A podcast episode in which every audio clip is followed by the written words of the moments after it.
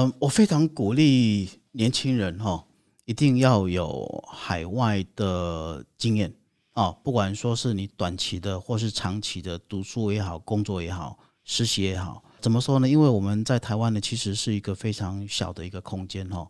那我们所看到、听到了，我们所介绍的资讯呢，其实也都是在呃中文的环境的一个资讯。那除了这个之外呢，还有一些呃当地的文化啊，英国也是非常历史悠久的一个一个国家哈。当地的文化啦，或当地的他们的思考啦，他们的价值观呐，这些东西其实都不是我们看电影可以学得到的。不是我们听广播，或者说直接你看 YouTube 就可以有这个机会去领略。你必须要去跟呃当地的环境跟人有直接的互动，才能够有感觉。这个是我特别鼓励的地方。你的人生会从事什么工作？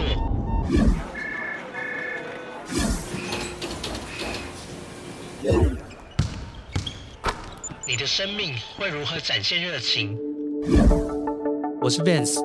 我在这里陪你一起找出内在的职人精神，在变化多端的世界与产业里，获得快乐与自信，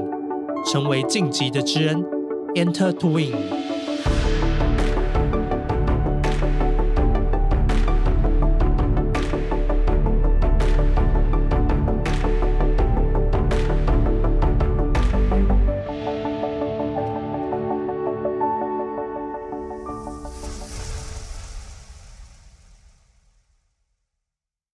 欢迎回到晋级的职人 Enter 图影我是维盛教育的顾问 Vance，陪你找到属于你的职人精神。在台湾的教育环境中啊，很多国中学生毕业，那如果是进入到技职体系的话，常常就会被大家觉得说，哎，好像是一个学业成绩不太好的学生。那其实很多国中生，他们其实是对这种基础的学科的知识啊，像是国文、自然、社会这些科目，他们可能开窍的没那么快。也或许是他们也不太知道学习这些科目的目的是什么，所以他们就比较没有那么有兴趣，反而是对一些专业领域的东西更有兴趣。所以呢，他们会选择去这种技职体系去学习一技之长。那今天呢，邀请到这位来宾呢，就是一个从技职体系出发，最后成为一个百年外商企业的总经理啊，也是我们节目到目前为止呢第一个总经理级别的来宾哦。那他目前呢，在职场上的年资应该已经超过三十年的年资了。今天呢，就很高兴可以邀请他来跟大家分享，他是怎么样找到他的职业热情和他的职业故事。那让我们欢迎今天的特别来宾黄国宝先生。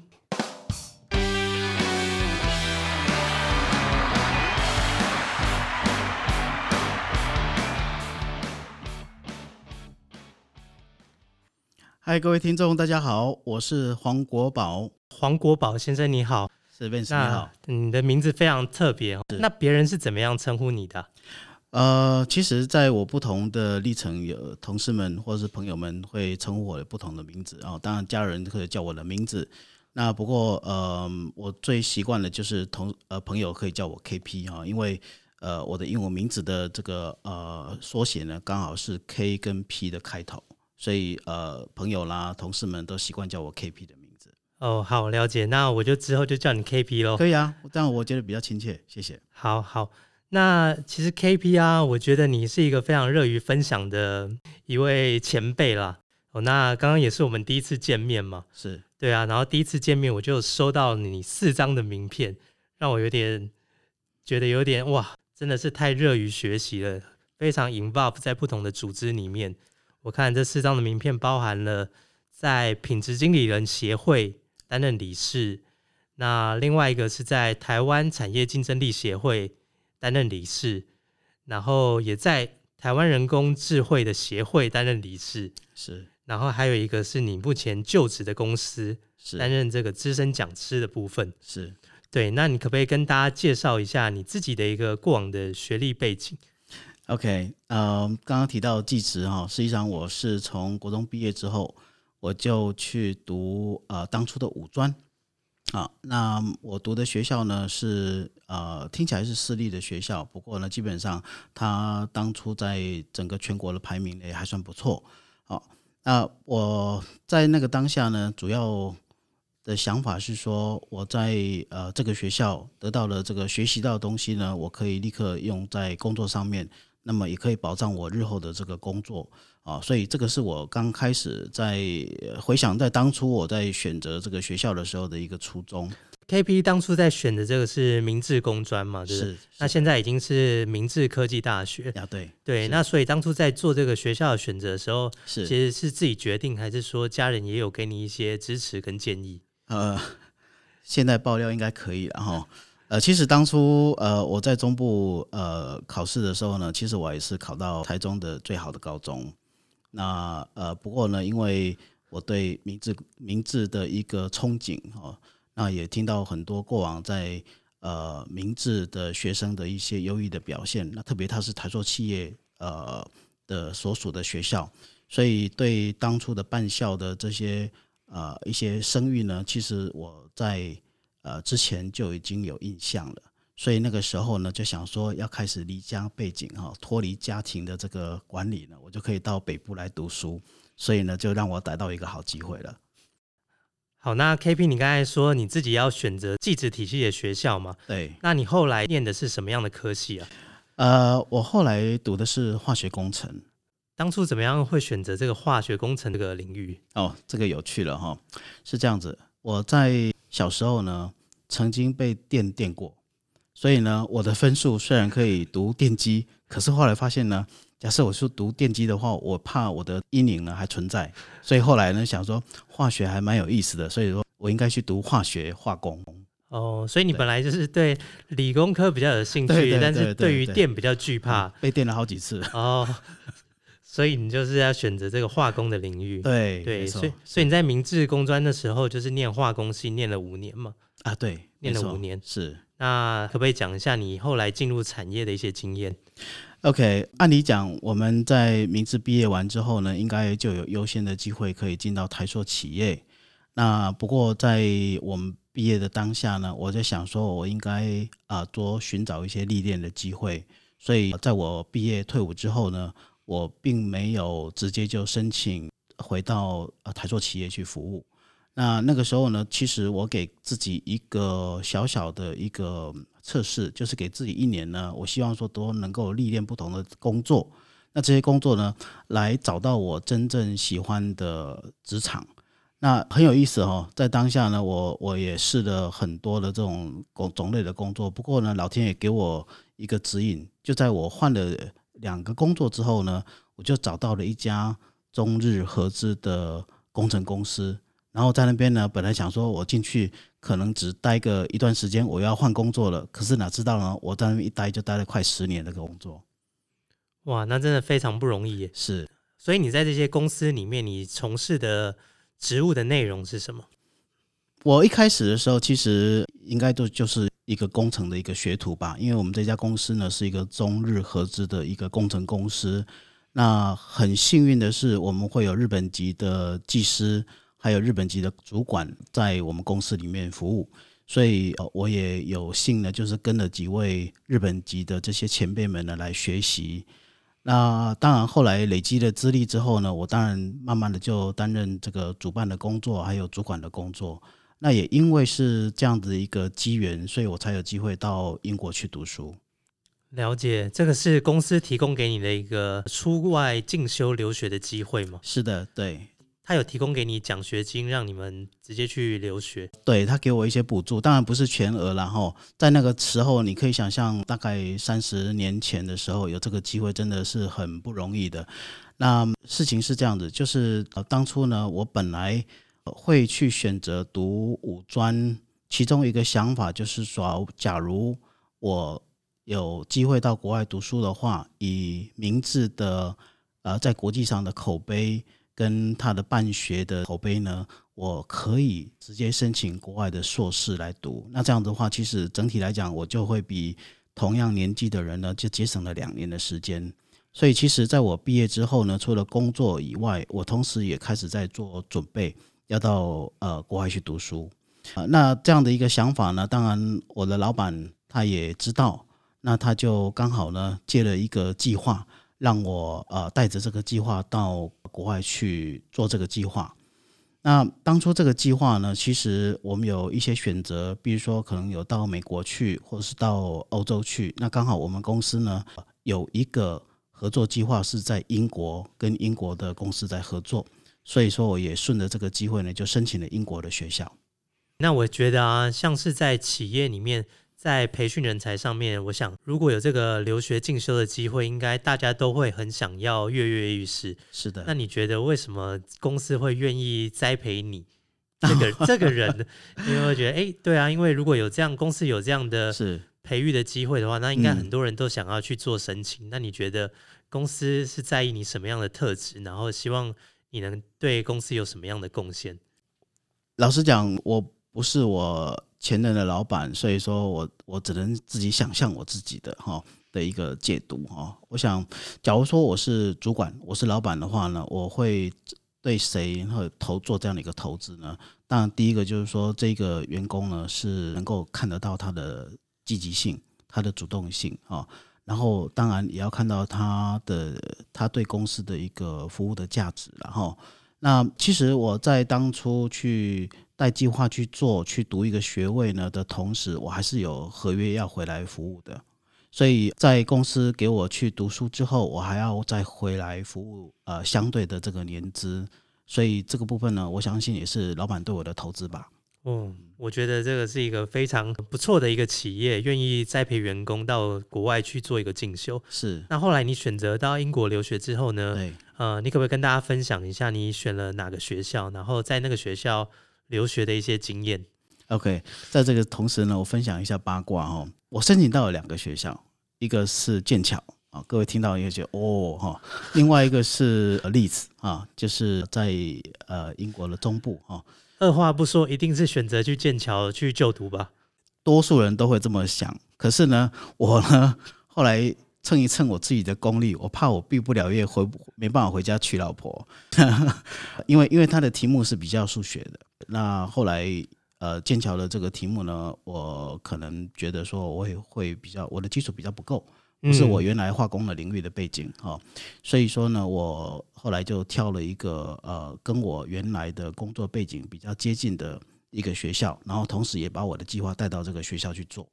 我觉得这样听起来，KB 就是一个蛮务实的人，就是会了解到，哎，进得去不一定代表毕得了，毕得了业，对对，回不了家，对，反而是选择你自己程度比较适中的一个学校一个选择，是，对，或者是跟我的背景比较接近的，因为原来剑桥的这个他 offer 给我的学系呢是要做，现在也其实也蛮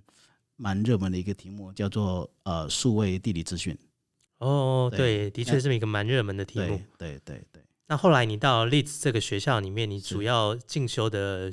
program 是？OK，我读的这个学校它是结合了很多的科系，包含化工啦、燃料啦，还有机械、电机，甚至连医学院都有。所以我们进到这个 school 之后呢，它的学程是硕士学程哈。那我的学籍是在能源跟燃料。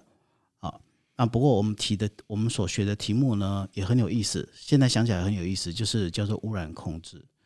那当初老实讲，我只是带一个计划去做，也没有特别想说我应该学什么，就是把这个题目做完，我可以把成果带回来，然后应用在我们工作上面，这样子应该就可以收工了哈。那不过呢，很有意思的就是当初我有留意到，在英国已经开始有环境管理的概念了。好，就这个是一个学门哈，那所以说呢，我就在呃修呃学位的同时，我也在多增加这个部分的涉略。那很有意思的是，回到台湾来之后呢，刚好就跟我的工作结合了。跟什么结合呢？我先讲，本来是想要卖一个关子了哈，因为呢，它就是后来在国际间非常有名的 ISO 的标准啊，就是 ISO 的标准。那么故事也这么讲哦，在英国呢是一个。相当会创造标准的一个国家，所以他在早期的时候呢，就创造了一个叫做品质管理系统。那后来也被 ISO 组织呢所采用，就变成现在我们大概常听到的 ISO 九千的这个标准。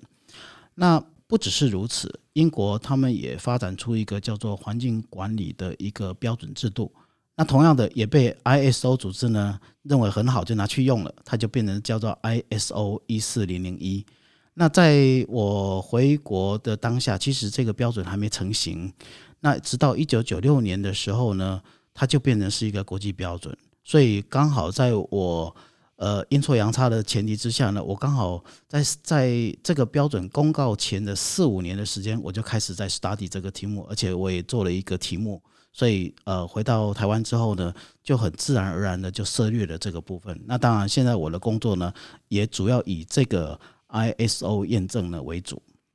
好，那 KB 刚才讲到你目前在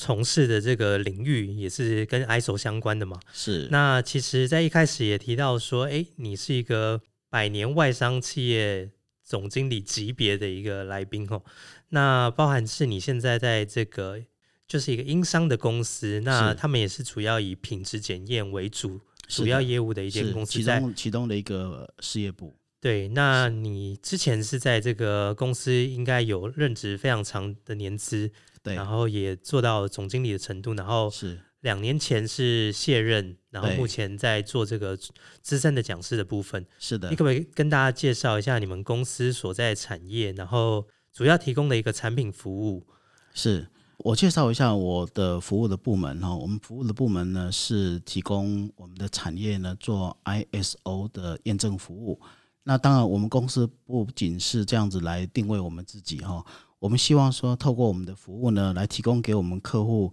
呃，能够管理他们公司的经营的风险，那同时也可以提升他们经营的绩效哦，这才是我们真正所期望的服务的最终价值哈。那所以 ISO 的验证呢，算是我们提供这个服务价值的方法或是步骤。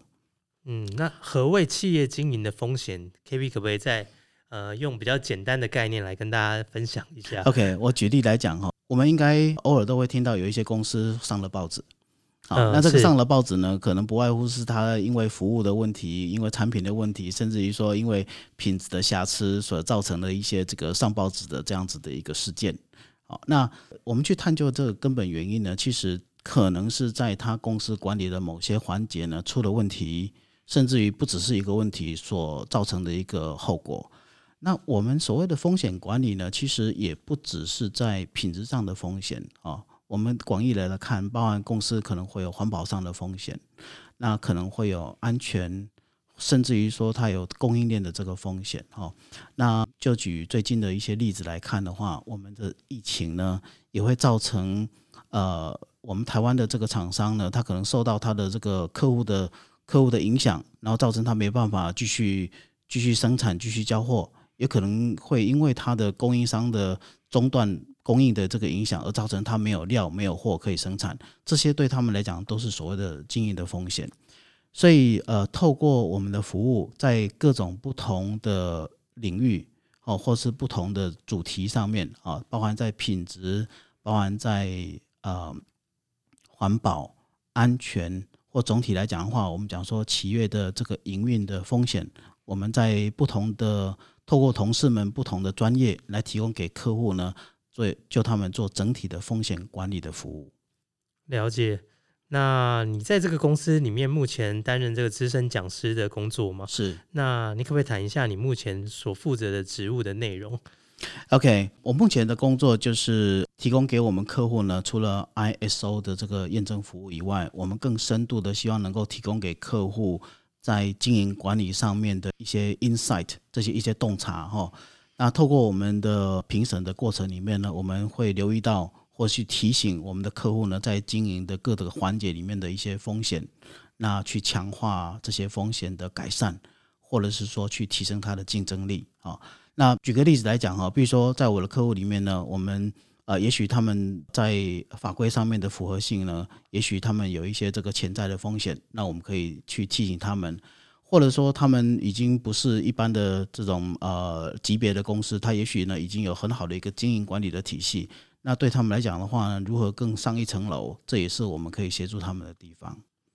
对，就对于我来说啊，我第一次见到 KP，我也觉得你是一个。对于风险控管非常谨慎的一个人，包含我们，包含我们今天约的个录音的时间，对你只主动提早一个半小时来现场，就是要来哎了解一下现场的环境，是就可以看出其实你对一些风险的管控其实都掌握的很好。对，对应该要的，因为难得有这个机会，我也希望能够提供最好的一个部分呢，来分享给大家。那我可以再跟你聊一下，就是你当初在这个英国留学回来嘛，你回到了这个中日合资的这家公司，继续任职嘛？。对，那是什么样的机会可以让你再进入到这个目前就职的这间英商的公司？是这样子哦。我，我原来所服务的公司呢，其实我是应该算是被动的离开啊、怎么说呢？因为我的合约到了之后呢，刚刚有提到说我去读书呢，回来会有服务的合约嘛，哈。那合约到了之后，其实我还是留在原来的公司。不过，因为我们这家中日合资的公司在策略上面呢有它的规划，所以说我们的 business 就慢慢的呃调整了。那这个调整呢，当然需要配合调整，所以我就离开了这家公司。嗯好、那离开这家公司中间，其实我一段时间是到产业，还有到工研院服务。那那个时候呢，我就刚好可以衔接到刚刚在提到的说，在英国呢，我同时又去复修了一个环境管理这样子一个 subject。那结果呢，那时候刚好是在一九九六年到一九九八年的时间，台湾呢开始兴起这个 ISO 一万四的一个建建立 ISO 一万四跟 ISO 一万四验证的这样子一个热潮，所以那时候我就在产业呢协助产业建立了全台湾第一个这样子一个管理系统。那也因为这样子呢，就有机会参加了工研院，那也主持了几个专案计划，协助台湾的这些大型的企业去建立这个管理系统。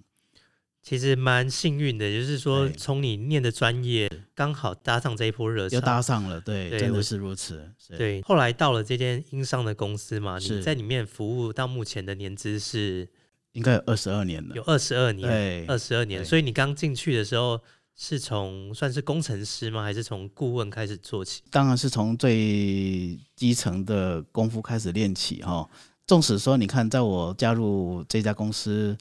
的时候，我已经是将近应该是三十三十三十一二岁了哈，对，应该有一点历练了。可是呢，跟您报告一下，我进到这家公司呢，是最菜鸟的一位，最年轻的一位。呃，意思就是说，其实在我现在服务的这家公司，其实我们所招聘的一些人员呢，都是非常资深、非常有经验的这些专业人员。所以，其实我进到这这家公司来之后呢，也受到很多的指导，也学习了不少。那慢慢的变成是一个比较成熟的一个呃从业人员。了解。那你可不可以跟大家很简单的分享一下？虽然我知道这个不简单啦，是，就是说你怎么样从一个公司的工程师变成到公司的总经理？我觉得大家有些像是技职体系出来的一些学生，他们可能会觉得，哎，自己呃不知道是不是只能从事这个比较专业的领域，一辈子做工程师。嗯，那你觉得你自己跟别人比较不一样的地方是什么？然后怎么样在这个公司可以待这么长久，然后一路从工程师扎根自己的专业技术到这个总经理的这个历程？老实讲，我没有设定说我会扮演什么角色。老实讲啊、不过可能是运气，也可能是呃公司的肯定嘛，就给我这个机会去担任这个角色哈、嗯，我谢谢你给我这个机会，我来爬出一下，就是就是可能是什么原因然后，因为老实讲，我没有设定这样的一个角色，因为像哦我们自己在业界工作，就会觉得，哎，要爬到总经理这个职务呢，是势必会经过非常多的竞争，然后包含同阶层的管理人员呐、对对，那对有些是要踩在别人的尸体上才能往上爬。呃还对 好还好，不过我我假如假如我回答说。呃，吃苦耐劳会不会太太 boring 了？对，可能要再讲一下，哎，你觉得你有什么具体的攻击啊，或者是说你觉得你自己在领导嗯风格上面，还是在个人特质上面？我觉得可能都有一点，不过呃，也都还在持续学习啦。哈。我我记得比较深刻的是这样子，我我这个人呢有一点工作狂，所以呃，举凡我要学的，不管是专业的技术啦，或者说是在慢慢我的工作以管理的比例增加了之后，我都会投注非常多的时间在上面。那可能我不是一个优秀的人，可是呢，勤能补拙啦。哦，大概是这样子哈。我举个例子来讲哈，呃我们国外在做预算的时间呢，每一年哈，我们公司预做预算的时间呢，大概是在我们台湾的农历年的时候，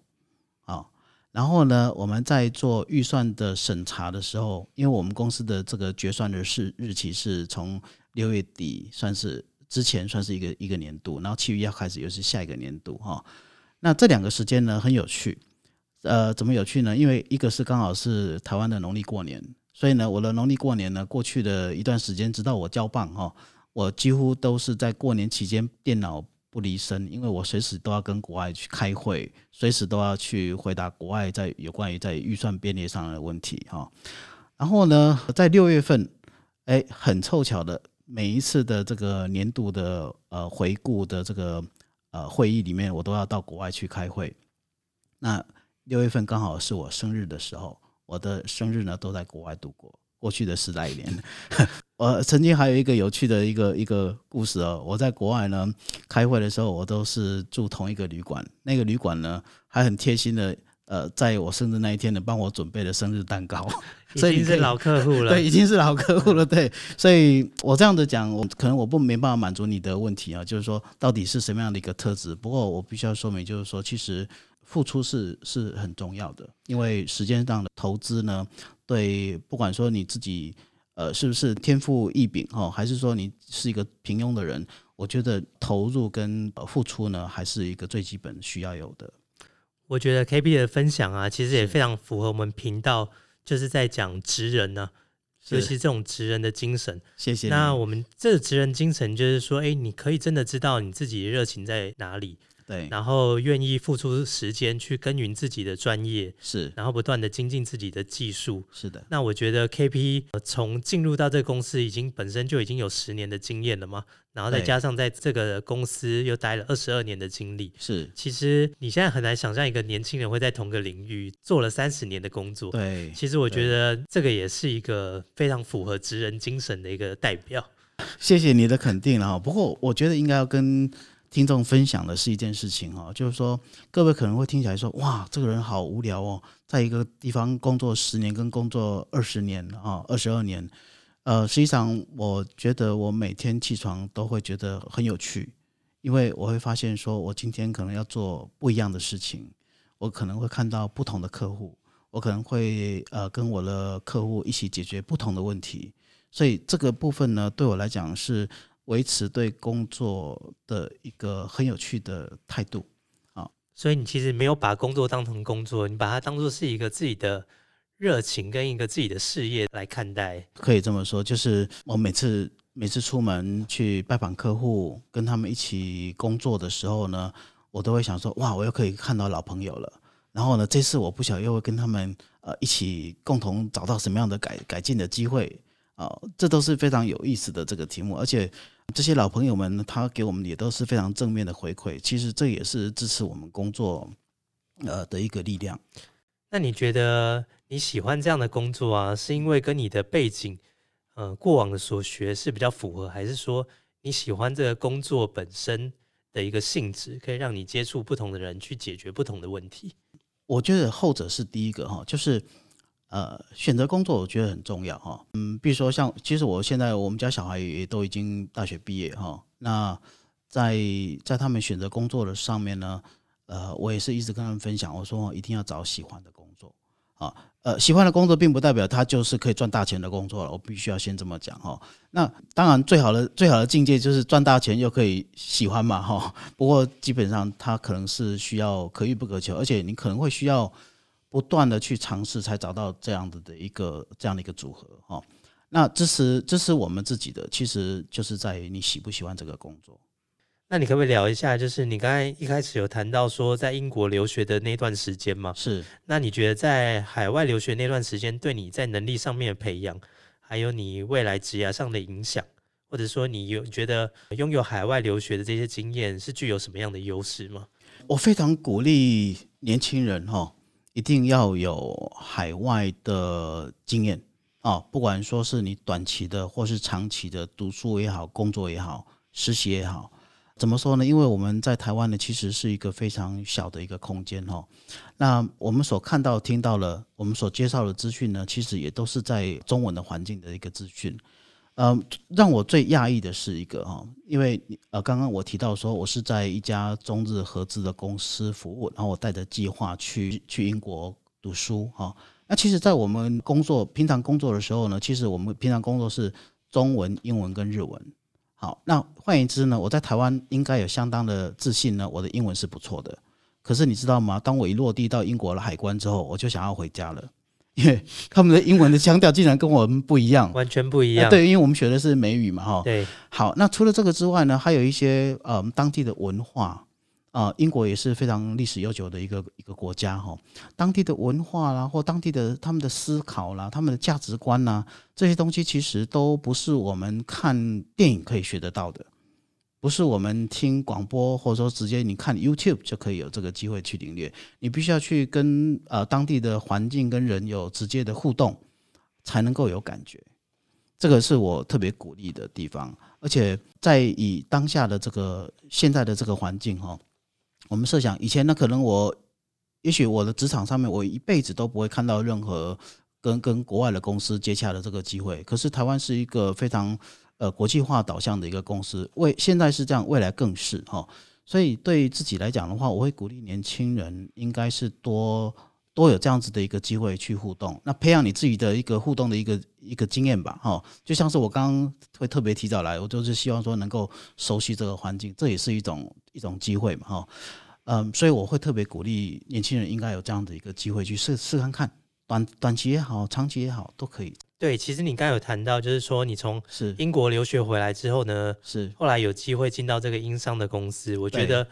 包含是在你英国留学时间所做的这个研究的主题是，然后再加上你对英国文化还有他们的针对品质检验的一个发展的是。趋势，对，都有所了解，所以才有机会进入到目前这家服务的企业。对啊，我觉得这个是冥冥之中的安排哦。对，一个非常好的连接，对不对？是是。那你从二十二年进去到现在，你觉得这个产业有没有什么变化？然后你对它的前景自己的看法是什么？OK。呃，的确啊，这的确是一个我们从一个宏观的角度来看，它的确是一个很大的一个变化。呃，这么讲好了哈，其实这还要回到英国呢，他写的这个标准，他当初的动心起念是这样子：每一家公司都说他们公司的品质做得很好。好，那呃，如何去确保说他真的是做得好呢？而且呢，不是这个时候好，以后好，每一分呃每一个时段都可以维持在一定的这个品质的稳定度，所以他们就建立了这样的一个标准。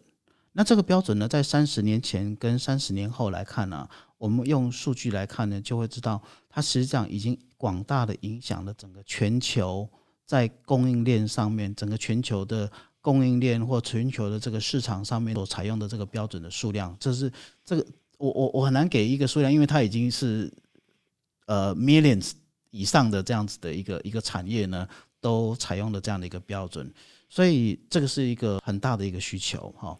那在基于这样的一个条件呢，我们也看到，除了 ISO 九千之外，这个标准呢，它陆陆续续的标准组织呢，就陆陆续续去推出很多的不同的标准，因为他看到呢，在产业会需要的，比如说现在正在发展中的，甚至于我们现在在讲的数位呃相关的 robot 相关的，或者说以后会有 AI 相关的这些呢，可能都是在 ISO 组织里面，他们有一些元件都已经开始在发展的。那它的目的就是希望说，透过这些标准可以让产业来使用，那这个就是我们这个行业呢，它有趣的地方，它 always 都有一些新的新的 standard 让我们来学习，新的 standard 让我们来提供一个产业服务。所以你刚才讲到这个是你觉得最有趣的地方，当然，那你觉得有没有什么是最挑战的地方呢？同样的一个道理，就是你眼睛张开，你就想说，哇，我们来看看今天的这个呃国际间呢，是不是又跑出一个新的国这个国际标准出来了？它的确对我们来讲也是一个负担哈，因为你要不时的去呃学习跟 update 你自己的知识。那这个部分呢，这也是我讲说你要保持一个热忱。呃，假如说你今天没有热忱的话，新的标准或新的这个知识出来，你可能会觉得说哇，我又要去花很多时间去学，我我没有力气了，我没有时间或者我没有动力了，那可能慢慢的就会被这个业界给呃淘汰掉哈。了解，那像是这种标准呢，基本上都是。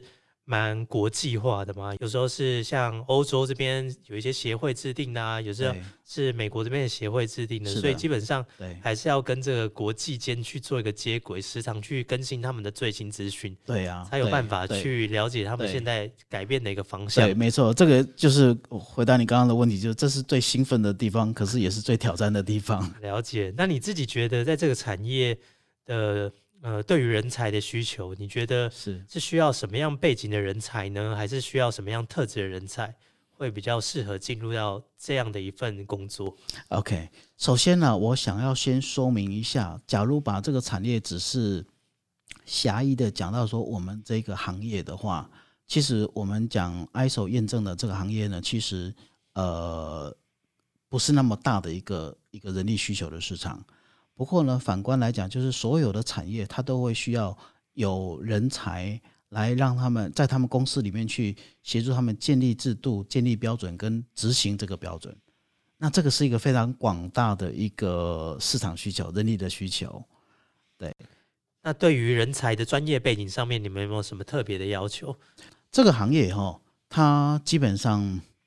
会需要的是，其实各各种科系的人都会需要哈。不管是商科或者是理对对，工科，没错没错，因为其实呃，所有的产业它各行市农工商都有，所以在我们就是光是我们公司来讲的话，我们公司里面的同事啊，他们可能会有管理体系的，可能会有商业背景的，可能会有工程背景、理工背景的都有。好，那假设把刚刚提到说广义的这个产业来讲的话，你看哦，呃，现在呢不是只有制造业才会需要有 ISO 的标准，甚至于我们讲金融、银行、服务业，甚至有些时候你会看到餐厅，他们都标榜说他们有建立所谓的这个呃管理制度，有通过 ISO 验证。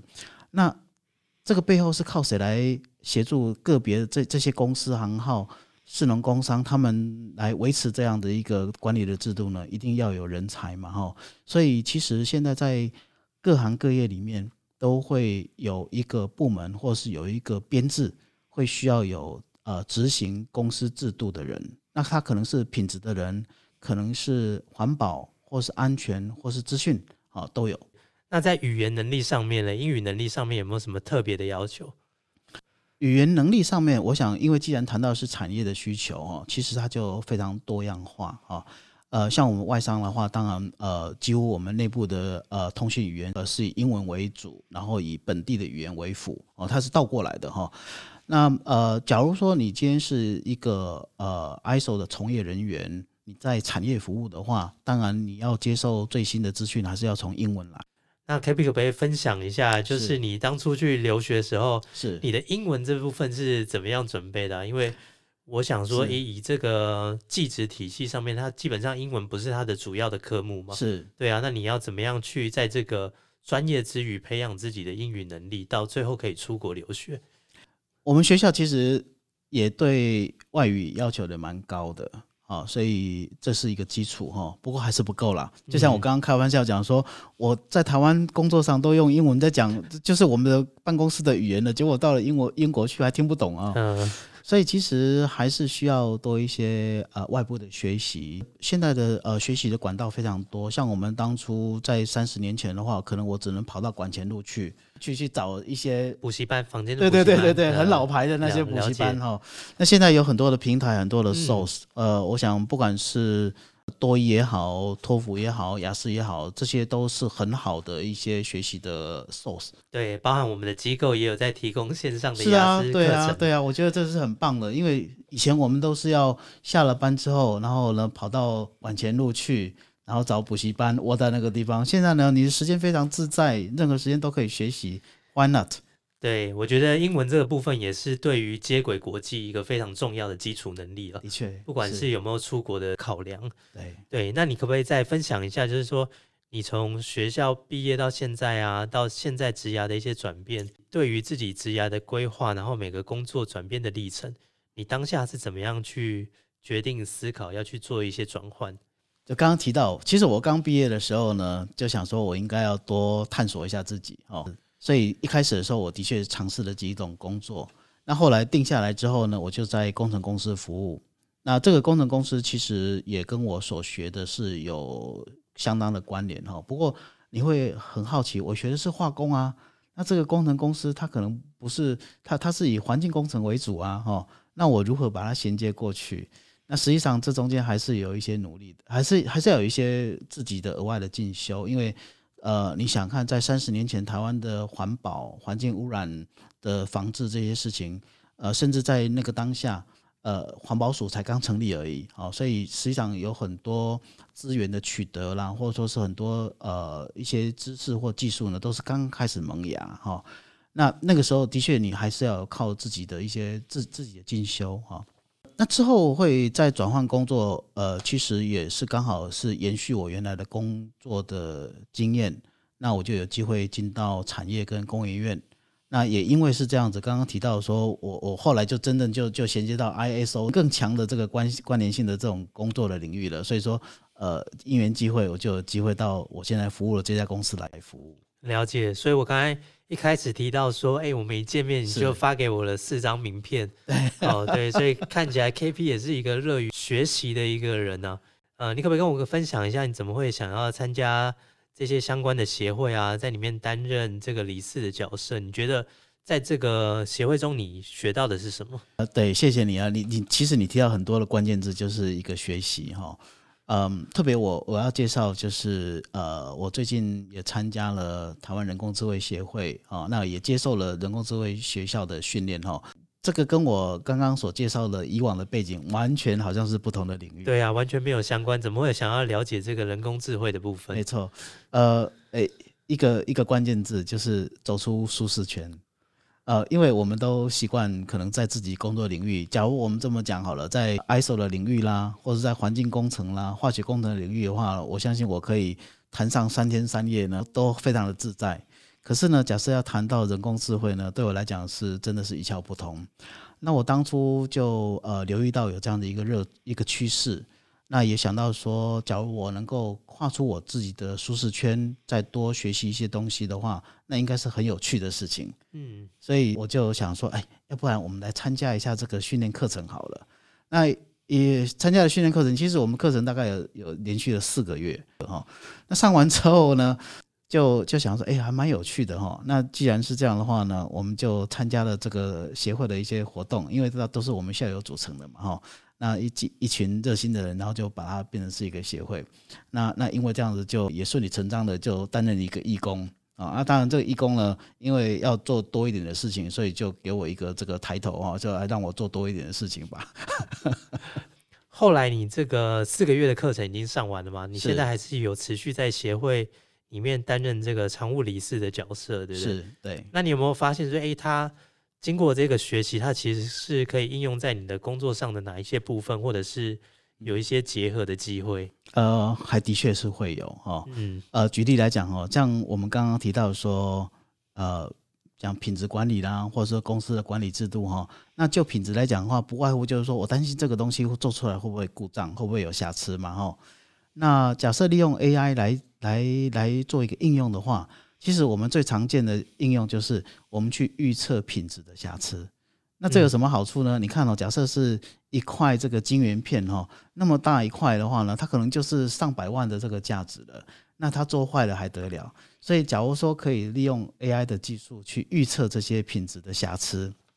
在它还没有发生真正的瑕疵之前，就可以采取一些预防性的动作。那这个对产业不是又是一个好处嘛？就可以改善它的这个毛利了哈。这有很多实质上的这些应用，就自然而然的哈，跟刚刚提到就是好像也是因缘机会，自然而然好像又又又又回到我的工作上，可以衔接，可以应用给我的客户。没错，所以我觉得进入到产业之后啊，持续学习这个精神呢，我觉得是非常重要的，因为不但是在你的专业领域上面。你可以保持一个专业程度，那你持续的去接触不同领域的东西，也会看到一些新的需求的机会。是啊，然后去跟上这个产业的趋势，先做了一些前期的研究，可能会对你们自己本身的产品或服务会更带给群众价值。对啊，这也是我在学习之后哦才发现的，因另外的一个我们讲额外的边际效益哈。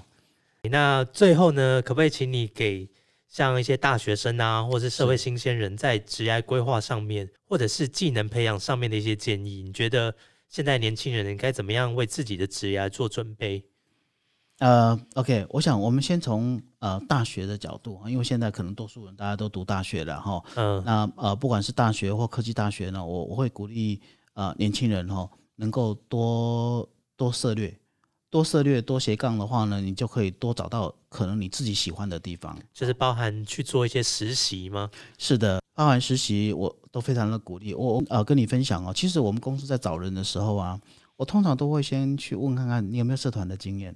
哦，了解。啊，因为我想一个人呃的能力不是只有展现在他的学术的成就上面，他还有很多的层面的需要去展现哦。所以我非常鼓励年轻人可以去参加社团，甚至说你去辅修，呃，跨系的辅修都好，跨学院的辅修都都都好哦，不见得是自己学院里面去去修。那这种跨领域的部分呢，可能会找到你自己 A 加 B 加 C 你的这个独特的竞争点。哦，因为假如说你都是用 A 来跟其他人比的话，你顶多就是 A 加 A 加加而已。可是呢，假设你今天遇到一个人，嗯，他有 A 加，可是你是 A 加 B，那可能你的能力或者你的你你可以接受的这个呃呃任务呢，就会比那一个人更多。那假设是 A 加 B 加 C 的话，那你不是更厉害了吗？没错。对。那以社会新鲜人或者是在职场上工作比较之前的一些年轻人，你有什么样的建议吗？呃，我会给他们三件三个建议哈。呃，第一个就是说，不要以为你所学的科系就是你以后一辈子要吃饭的工作啊，不要担心哈，因为其实你学的东西呢，呃，未来二十年、三十年怎么变化我们不知道，这是第一个哈。所以说，你不要你在学校里面大学学的科系，你不要觉得说哦，糟糕了，我现在注定以后我了就我就在这个领域我就没有没有翻身的机会了啊。那第二个呢，还是回到刚刚讲说跨领域多斜杠这样一个这样的一个概念哈，多多跨领域多斜杠，你可以接触到不同的人，接触到不同领域，那你终究会找到一个你可以把你全身投入你喜欢的一个工作或角色上面。那第三个部分呢，呃，还是跟刚刚你提到呃给的一个很好的关键，就是多学习，然后持续的学习是。呃，任何人，我想不是年轻人，任何人都应该是都应该要去做的哈。嗯，空档的时间，你听一段呃 YouTube 也好，听一段 video 也好，那你手手边有一有一本书翻两页也好，我觉得这些都是有益。那这样子会让你的人生更充足一点，了解一点。了解，那像如果年轻人啊进入到某一个领域或某一个工作，是可能工作个一年或两年的时间，是他可能在工作上会遇到一些挫折，或者是觉得这个工作呢跟他预期的不太一样，是那他就会有一些想要转职的念头。你觉得这个时候你的建议是什么？你是希望他继续在这个工作里面是继续培养自己的专业能力呢，还是说？哎，要趁早止损，赶快跨进到另外一个产业去，赶快换股操作嘛。对对对对，你你的建议是什么？OK，我想首先我会我我会把它当做是我的小孩哈，因为小孩刚好是这个年纪哈，我会先提醒他先静下来，先思考一下他目前所遭遇到的挫折或挑战是在哪里，是因为这个环境呃不适合，还是说是他自己觉得说他的这个专业的知识。还不够，因为解方是不一样的。好，假如说是后者，那我会建议他再多寻求一些前辈的协助，或者是自己自自修。那当然，假如说是环境的话，我觉得也要评估一下，因为你换了这个环境，那是不是还下一个环境会更好呢？Nobody know。嗯，啊，对，所以呃，还是要先静下来，自己先做一个逻辑性的一个思考。那把这些思考想完之后，盘点完之后。再做下一步，比较不会那么冲动。好，我觉得这个是一个非常棒的总结。那今天呢，非常谢谢请到 KP 呢来跟大家分享他对于职涯的热情，是还有他三十几年来的一个职涯故事的一个分享。听起来很老哦。呃，其实不会，本人看起来没有那么老。对，本人看起来非常年轻。对，那今天非常谢谢，能很有荣幸可以邀请你来跟大家分享。我也是。好，那相信。各位听众呢，今天在听了 KB 的分享之后呢，对于他的职业的故事有一些了解，然后也能知道他怎么样去维持他自己在这个产业的热情，然后包含他分享了他在海外留学的经验，然后这些海外留学经验呢，对他职业的一些帮助，那也给年轻人呢很多很不错的建议，那也希望各位听众呢能保持一个持续学习的精神，那为自己的职涯呢能开拓出更多的可能性。好，那我们今天就很谢谢 KP 跟我们分享。谢谢谢谢各位，好，那我们今天节目到这边，我们下次见，拜拜。好，谢谢 Vance，谢谢。